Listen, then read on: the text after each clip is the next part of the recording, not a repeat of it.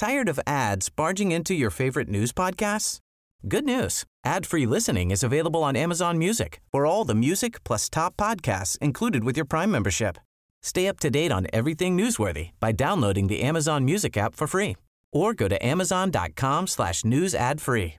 That's amazon.com slash news ad free to catch up on the latest episodes without the ads. Heraldo Podcast, un lugar para tus oídos. Hoy, en primera plana, ¿crees que las empresas de Estados Unidos son las responsables del tráfico de armas en México? Esto es Primera Plana de El Heraldo de México.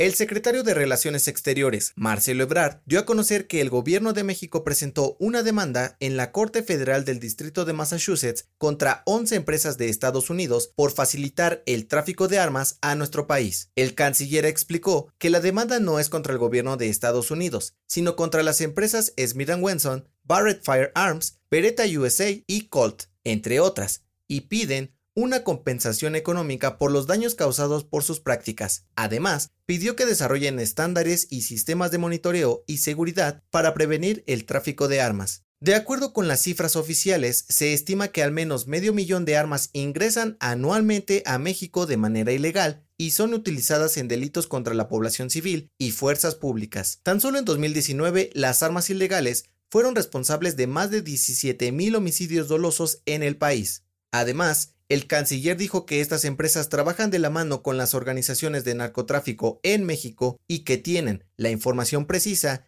de quién compra las armas y a dónde llegan, pero que se defienden argumentando que ellos no tienen ninguna responsabilidad sobre qué uso le dan a sus productos. Ebrard también comentó que no buscan intervenir en la política del país vecino con respecto a la compra y venta de armas, ya que la Constitución de los Estados Unidos establece que sus ciudadanos tienen derecho a tener y portar armas, sin embargo, la sociedad está dividida por este tema, debido al aumento de los asesinatos en masa en sitios públicos. Las autoridades mexicanas esperan que este no sea un proceso largo. Sin embargo, dependerá de que la Corte de Estados Unidos acepte la demanda contra sus empresas nacionales. Con información de Paris Salazar. Si te gusta Primera Plana, no olvides seguir nuestro podcast en Spotify para estar al día de las noticias más importantes.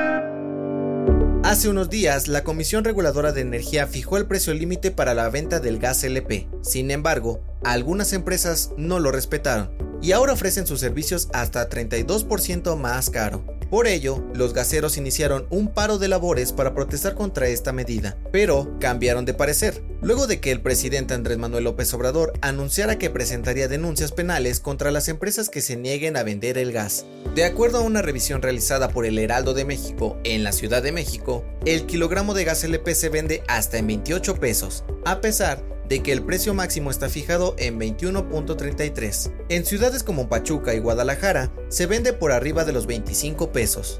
En este sentido, los expertos de la consultoría Perceptia 21 dieron a conocer que aquellas empresas que no cumplan con la reducción de precios impuesta podrían perder sus permisos y sus plantas. Con información de Adrián Arias.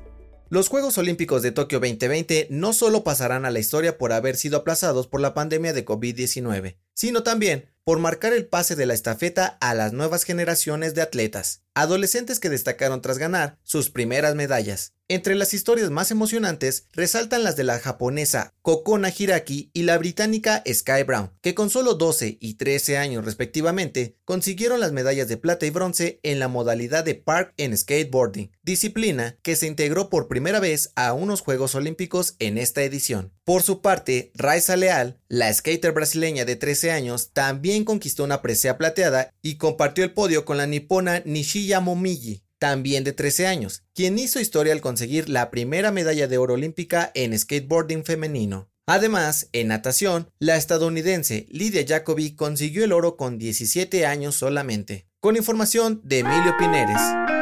En noticias internacionales, la Organización Mundial de la Salud solicitó a los gobiernos no aplicar una tercera dosis de la vacuna contra el COVID-19, tras la decisión de Israel y Alemania de ofrecer el refuerzo a su población mayor. Pidieron primero terminar de vacunar a quienes aún no están inmunizados, para proteger a los más vulnerables. Y en los deportes, la MLS presentó la plantilla de jugadores que disputará el Juego de las Estrellas frente a la Liga MX el próximo 25 de agosto. Destaca la presencia de los mexicanos Carlos Vela y Javier Chicharito Hernández en la convocatoria del equipo estadounidense.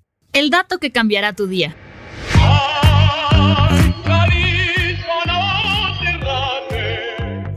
Seguramente alguna vez le has dicho a alguien no te rajes, pero ¿sabes de dónde viene esta frase?